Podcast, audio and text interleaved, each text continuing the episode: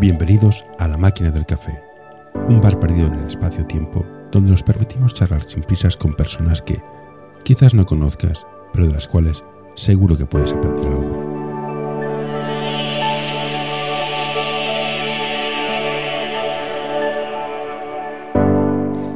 Hola Javi, gracias por apuntarte al café. Por lo que tengo entendido, eres algo así como un periodista. ¿Me equivoco mucho? Eh, hola José, lo primero, muchas gracias por, tu invitación y bueno, más que, más que un periodista soy un, fanático de, lo que hago. Eh, me he metido un poquillo en el mundillo este con, con mis historias y mis entrevistas, pero, pero más en plan, en plan aficionado. Ayuda a mantener este podcast en anorta.com barra colaborar. Tienes un libro que se llama sobre Fernando Martín, un, ídolo para muchos. Y te gusta el básquet de los 80 y los 90. Eso ya es una buena base.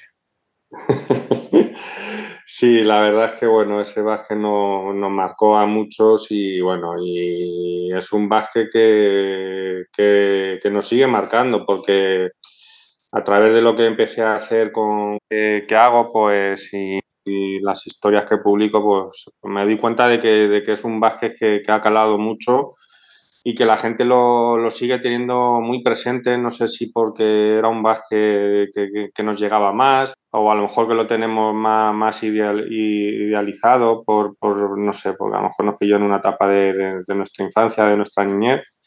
Pero bueno, pues, sea el motivo por el que fuera, pues eh, es un básquet que, sigue enganchando a la gente. Hombre, yo me acuerdo que en, este país nuestro, cuando empezamos a ver la primera vez que vimos los Ángeles Lakers contra los Celtics. Fue que antes fue, fue contra los Sixers, en la 2, en, ahí por el 82. Todos alucinamos bastante cómo jugaban los Lakers, el Showtime a correr, en plan, hostia, ¿esto qué es?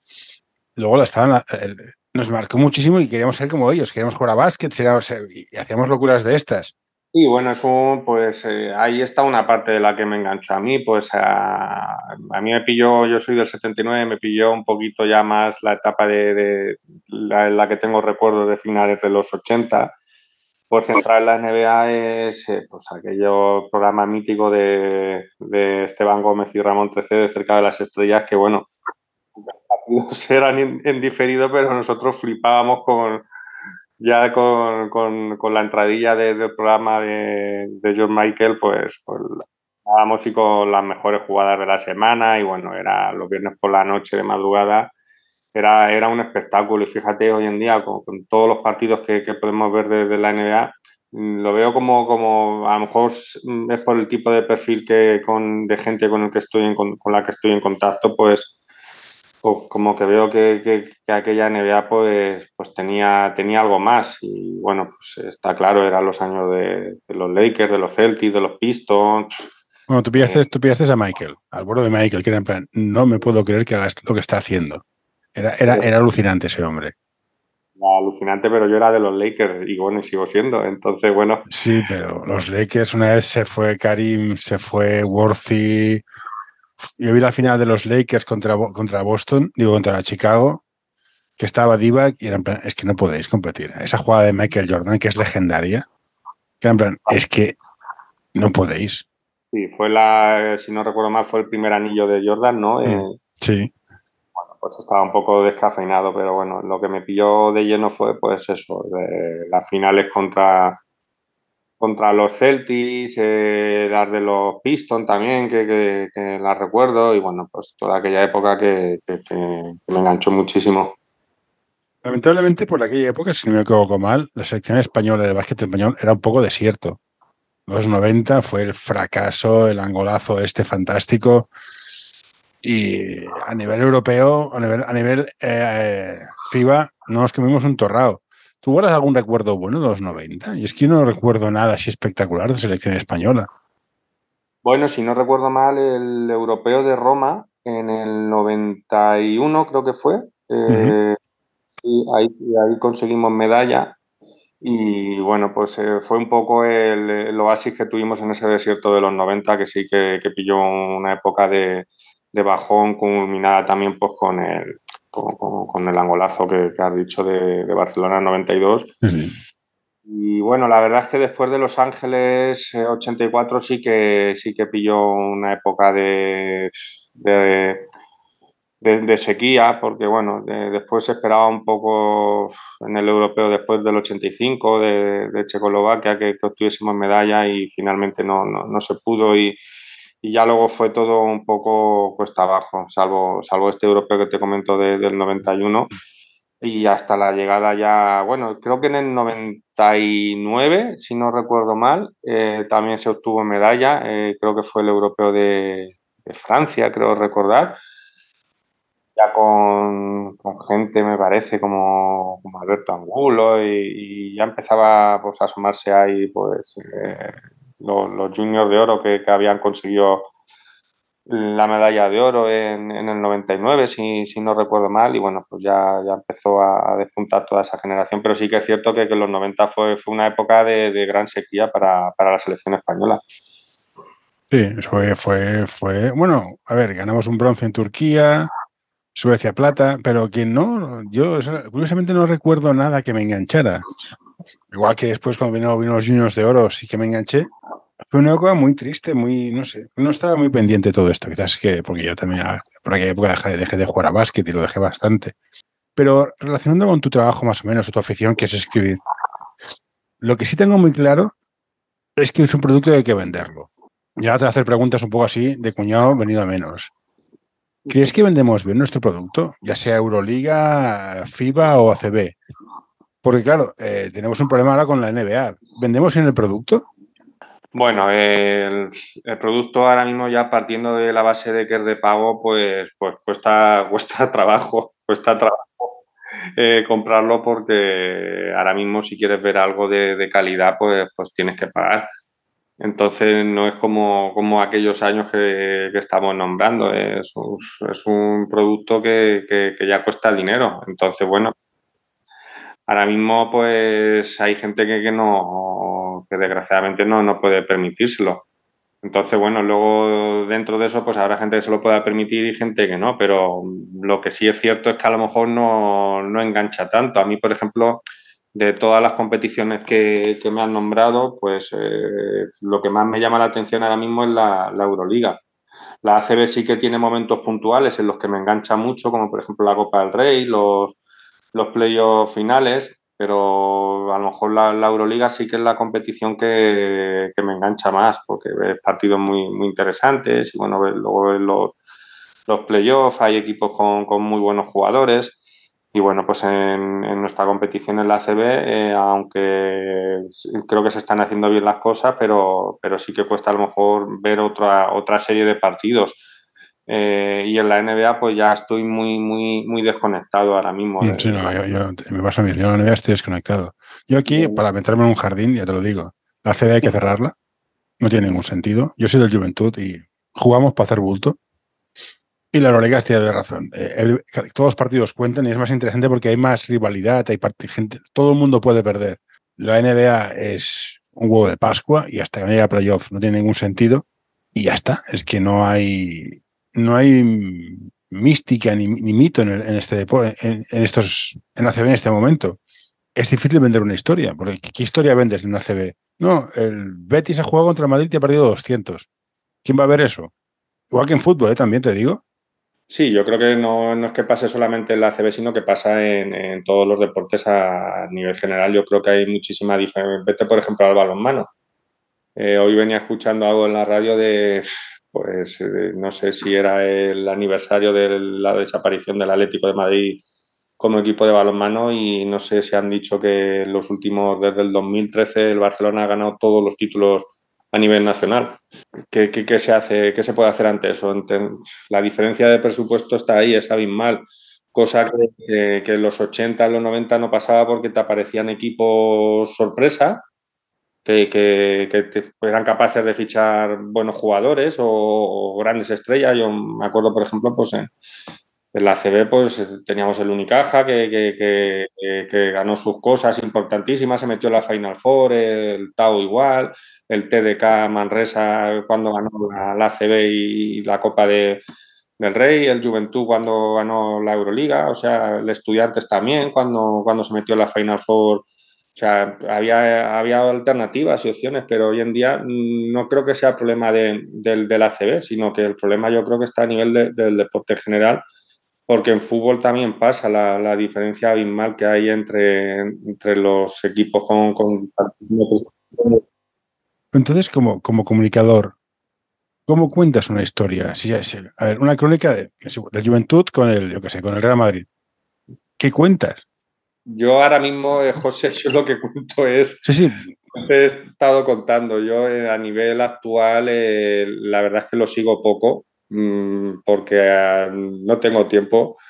El día a día es complicado y me queda muy, muy poco tiempo libre para, para seguir el, el, baloncesto. Ya me gustaría tener más, más tiempo libre.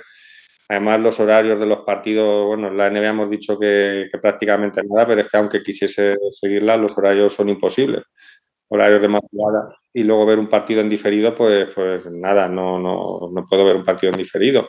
Y, y los horarios de, de, la Euroliga, pues son horarios a lo mejor que si es un buen partido a las 9 de la noche, cuando tienes hijos y estás es con, sí, sí. con cena, con ducha, con baños y eso, eh, es muy complicado.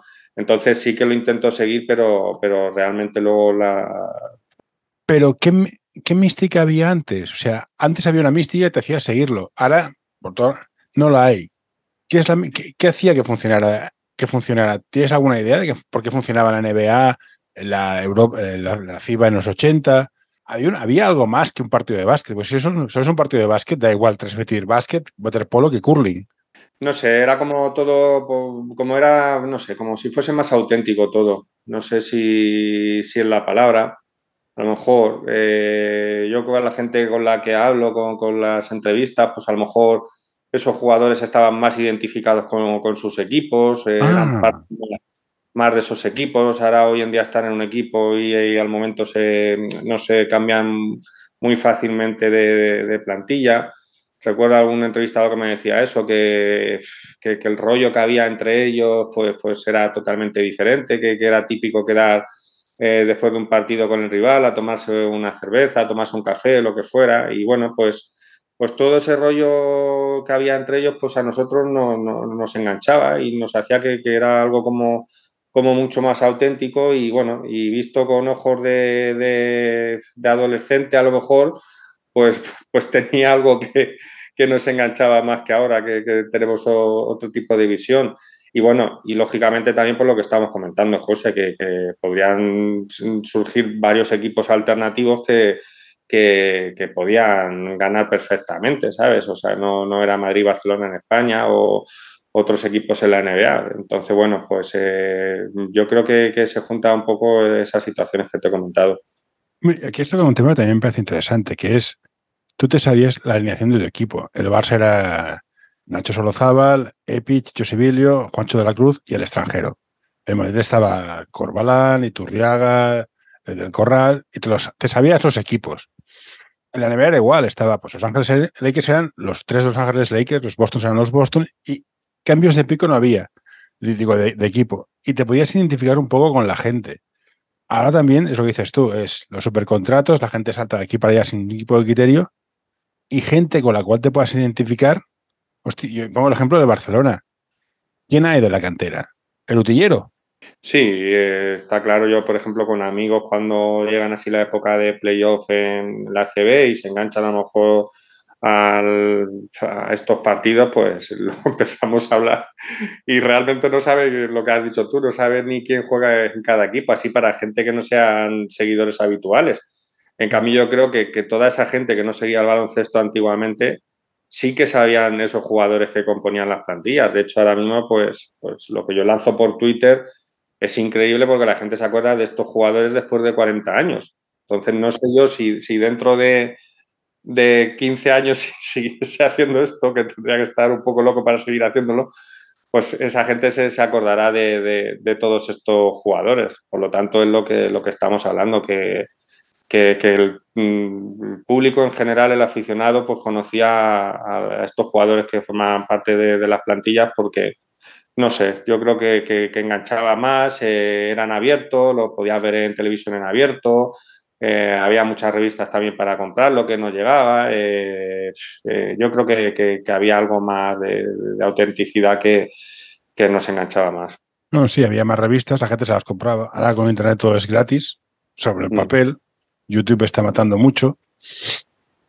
Mm, sí, puede ser, pero creo que hay un interés por el, baloncesto de esa época. De hecho, hay un par de canales en YouTube que se dedican a baloncesto de los 80, 90 y 2000. Hay un podcast que me parece que es buenísimo, que se llama, bueno, me parece no, es buenísimo. Era baloncesto que habla de la NBA de los 70, 80 y 90 y es una pasada. Y a mí personalmente el básquet de a día de hoy eh, me gusta la Euroliga y punto pelota por todo lo que significa y aparte por los conceptos de juego. A mí me aburre bastante a veces cómo se juega a día de hoy. No sé si te pasa a ti lo mismo con los pocos partidos que has podido ver.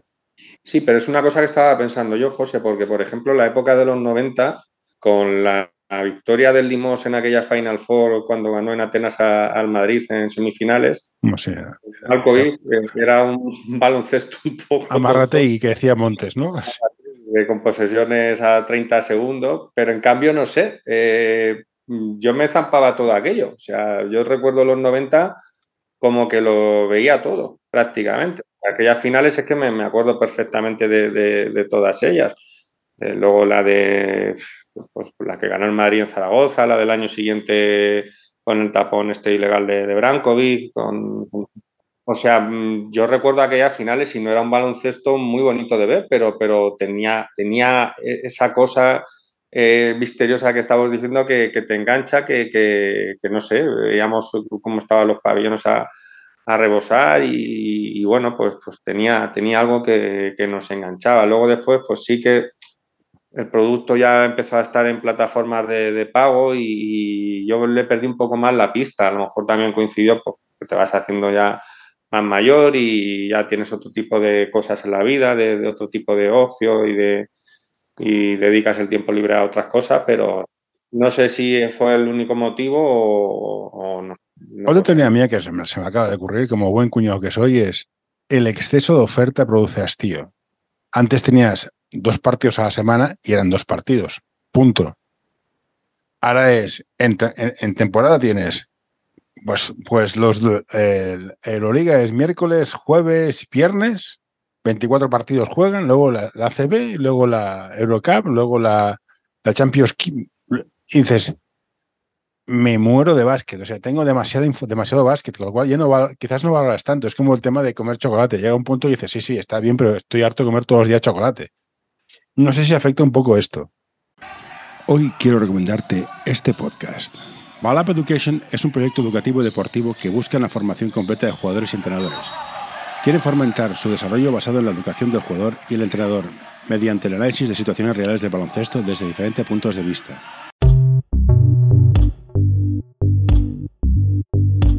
L'Associació Catalana d'Entrenadors i Entrenadores de Bàsquet dona suport a iniciatives que, com aquest podcast, treballen per millorar la formació, suport, acompanyament i promoció dels entrenadors i entrenadores de bàsquet. Vine a conèixer-nos a acep.es. Som com tú.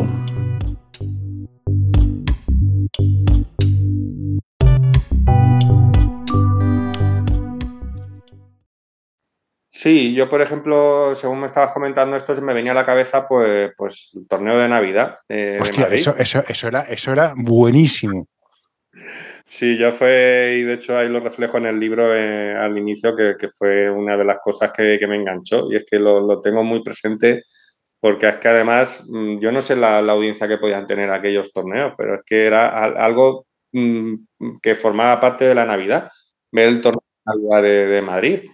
Entonces, bueno, pues, pues con eso ya queda dicho todo y la gente pues, luego habla con muchos protagonistas de aquellos torneos y lo tenían como algo normal. Yo no sé si hoy en día, pues alguien el día de Nochebuena o el día de Navidad, pues podría estar jugando ahí en, en la NBA si se hace.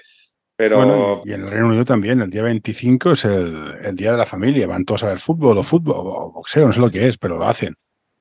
Pero que, bueno, pues era, era algo mítico que, formaba parte de la Navidad y, bueno, podías ver ahí auténticos equipazos que, te enganchaba y lo veías una vez al año y, bueno, pues, pues estabas esperando para ver aquello, pues para ver a lo mejor el final de, de la Euroliga, para ver los Juegos Olímpicos, no lo sé, es un poco también lo que estás, lo que estás comentando. Hay un montón de opciones. de hecho, están jugando todas las secciones españolas, que estamos, estamos ganando mucho, y tienes básquet a todas horas. Es espectacular.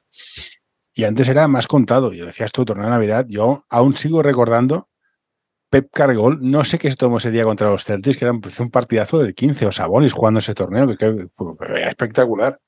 Pero era rollo, el pastel ese, no estaba hastiado. No, y de hecho, pues lo seguimos recordando, la gente se acuerda de ello y, tiene su, ha dejado su huella. Y, o sea, y, y, no sé, la, yo creo que mucha gente después que lo vio en esos momentos se ha visto, se ha vuelto a ver esos partidos en, en algún momento u otro. O sea, son, son, partidos que yo no sé si los partidos de hoy en día dentro de unos años se volverán, se volverán a ver, pero yo creo que aquellos partidos que estamos hablando, pues, pues mucha gente los ha vuelto a ver eh, por, de alguna manera u otra. Y entonces, bueno. Pues Eran partidos muy, bueno. También me acuerdo cuando ibas a jugar a Grecia, era, era, era ambientes un poco complicados. Era, era, era durillo también, ¿eh? Sí, sí, era. Tenía todo su esencia. Sabías que en Grecia te la iban a liar. Eh, bueno, era, era, pues, pues, era alucinante todo aquello aquellos pabellones llenos de humo porque se podía fumar. Hostia, sí. Aquellos patrocinadores míticos de, bebidas alcohólicas. No, no, me acuerdo. Lolo Sainz con la, con la americana que ponía Winston. Sí, sí, bueno, el licor 43, el, no sé, equipos míticos que, llevaban esa publicidad que hoy en día pues, pues es impensable. Entonces, bueno, pues, eh, eh, eh, pero el hecho es que lo seguimos recordando, es, es el tema que todo aquello lo seguimos recordando, porque, porque nos ha calado, nos ha calado toda aquella etapa. ¿Y tú que has tenido, has tenido ocasión de hablar con gente del básquet que ha sido famosa e importante? ¿Qué sensación tienes cuando hablas con ellos? ¿Son gente normal? ¿El, escrito afecta o cómo funciona esto? Claro, yo no entiendo caso. Yo, hablo con gente de, de, de, pues contigo, con gente normal, me parece. Pero esta gente famosa, que ha sido todo, no sé, te sentarte con Corbalán o con Antonio, Antonio Martín, el hermano de Fernando, ¿Cómo ven este, estos cambios? ¿O cómo, cómo os ves tú a ellos como jugadores profesionales que han sido? La verdad es que cuando yo he hablado con ellos, hemos hablado pues en plan entrevista o, a ver, ha sido por un lado el tema del libro, cuando estuve trabajando con el libro, que, que bueno, pues las, las, conversaciones eran enfocadas hacia, hacia Fernando Martín y a posteriori es con el tema de, las entrevistas, de recordar un poco pues aquellos años. Yo siempre las entrevistas, más que hablar del baloncesto ahora actual, lo que, lo que quiero es eh, recuperar aquellos años y, que nos cuenten anécdotas, historias o, cosas de, la época en la que jugaban, que es lo que me interesa. Y, salen cosas chulas porque a lo mejor con el paso de, los años, pues, pues hablan más abiertamente de, aquellas cosas que, a lo mejor en, la época en la que estaban jugando no, no pueden hablar. Entonces, pues en líneas generales sí que me encuentro pues, gente normal y corriente, gente muy, muy agradecida, o sea, gente que, que, te ofrece todo tipo de, facilidades. O sea, gente pues, pues normal y corriente que, incluso a veces se sorprenden de que, de que hagamos este tipo de trabajo después de tantos años. Recordaba una entrevista con, con Nacho Azofra que, se sorprendía de que, de que la gente le siga mirando tanto después de, tantos años y bueno, pues eh, con Margal también me pasó algo parecido. O sea, son gente que, que no sé, que, que, ya después de tantos años, pues yo creo que, que el sentimiento que tienen es de agradecimiento por, por intentar recuperar eh, ese tipo de, de, vivencias que tuvieron cuando jugaban. Lo cierto, hay gente que está muy desconectada del baloncesto, que, que, ya no forman parte ni, ni, de ningún club, ni de ningún medio de comunicación, ni, ni de nada. Y bueno, pues hay otra gente de, baloncesto que sí que está más cerca de, de ese mundo, bien sea pues eh, ligada pues, a algún equipo, en el organigrama de algún equipo o en algún medio de comunicación, pues que que es otro rollo porque es siempre mm, diferente porque, porque al estar metidos en ese mundo no, no, es como esta gente a lo mejor más anónima ahora, pero sí que han sido leyendas. No, sin duda. Yo, de hecho, yo que considero leyenda para mí, que me, me, me impactó muchísimo, fue Andrés Jiménez. Era un jugador que era, era me encantaba, fue el primer 4-3 alto que había y me encantó la crónica que hizo Los Ángeles 84. No sé si la hizo para solo básquet, nuevo básquet, no sé cómo se llamaba la revista que era espectacular y me encantaban las jugadas que hacía y cómo, cómo lo veía. Sí, es pues, eso. Si un, No. un- 12 tíos consiguen que un, que un enano de 13 años se levante a las 2 de madrugada o a las 3 para ver un partido, evidentemente se te queda en la, se te queda en la memoria, claro. Claro, aquello lo hablé, lo que has hablado ya, entrevisté a Andrés Jiménez hace, pues no sé, creo que fue un par de años, y pues Andrés Jiménez es un tío majísimo que además, pues hablando con él con total naturalidad y muy, muy cercano, y vamos, siem- también hablé con él eh, para lo del libro y un encanto.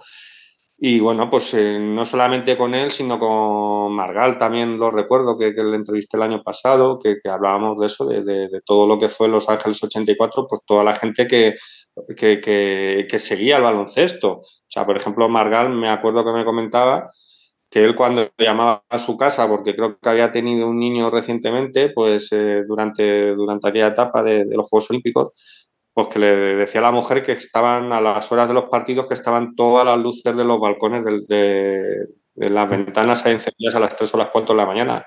Mm, es cierto. Como que todo el mundo viendo el baloncesto en, en España. O sea, es, es algo que, que ellos lo siguen recordando y bueno, que, que- que es algo que, que yo creo que no, no volveremos a ver porque, porque lo que hizo aquella generación. Bueno, yo, pues, yo tengo eh, fe. Ahora hemos vuelto a ganar el- los Juniors de Oro, han vuelto a ganar. y no, me refiero a la, la repercusión que tuvo. o sea, Ah, no, no, pero ah, es que a otro mundo a nivel mediático había dos cadenas. No, no me refiero a nivel deportivo, que sí que, claro, la generación de Gasol, Navarro y compañía lo, lo han superado y de, y de qué manera y nos han enganchado mucho. Mm. Pero a nivel de repercusión que tuvo aquella generación, pues, pues no sé si habrá otro equipo de selecciones que, que- que consiguiese, que, que haya, mejor dicho, que, que haya conseguido lo que, lo que consiguió aquella generación. Porque No, porque yo creo que no, porque el contexto es distinto, porque la Unión Soviética era la Unión Soviética, era Claro. Lituania, Estonia, Lituania, eran todos Unión Soviética, Yugoslavia era Yugoslavia. Ahora Sí. juegan todos estos juntos y no tocamos un oro ni de coña, vamos. Era Sí, otra época. Y jugabas contra Rusia y ganar a Rusia, la Unión Soviética, era, era una hazaña del 15. Sí, Ahora es más fácil. se le ganó tanto a la Unión Soviética en su época gloriosa, en el 83, el año antes de, de Los Ángeles, se le ganó en semifinales del, del europeo de Nantes. Estaba ya por ahí Sabonis también, con una canasta de pie final, y, y bueno, y, y a Yugoslavia se le ganó ya con Petro y jovencitos, y eso sí, era en Los Ángeles, sí.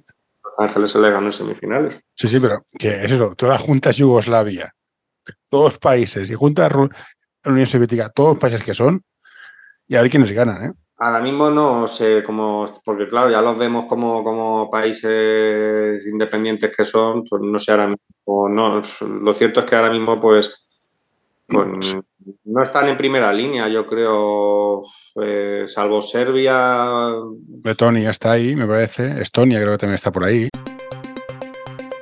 Envíanos tus sugerencias a info.norta.com o en nuestras redes sociales.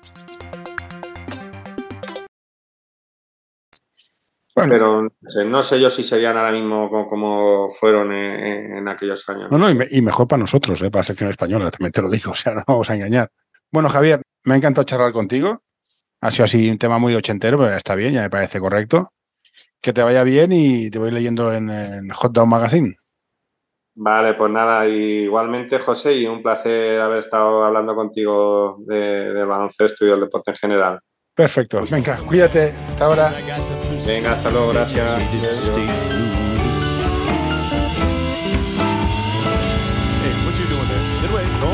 Don't you touch that. No, don't you pull that plug. No, hey, hey, nurse, nurse. Ah. All right, I'm done.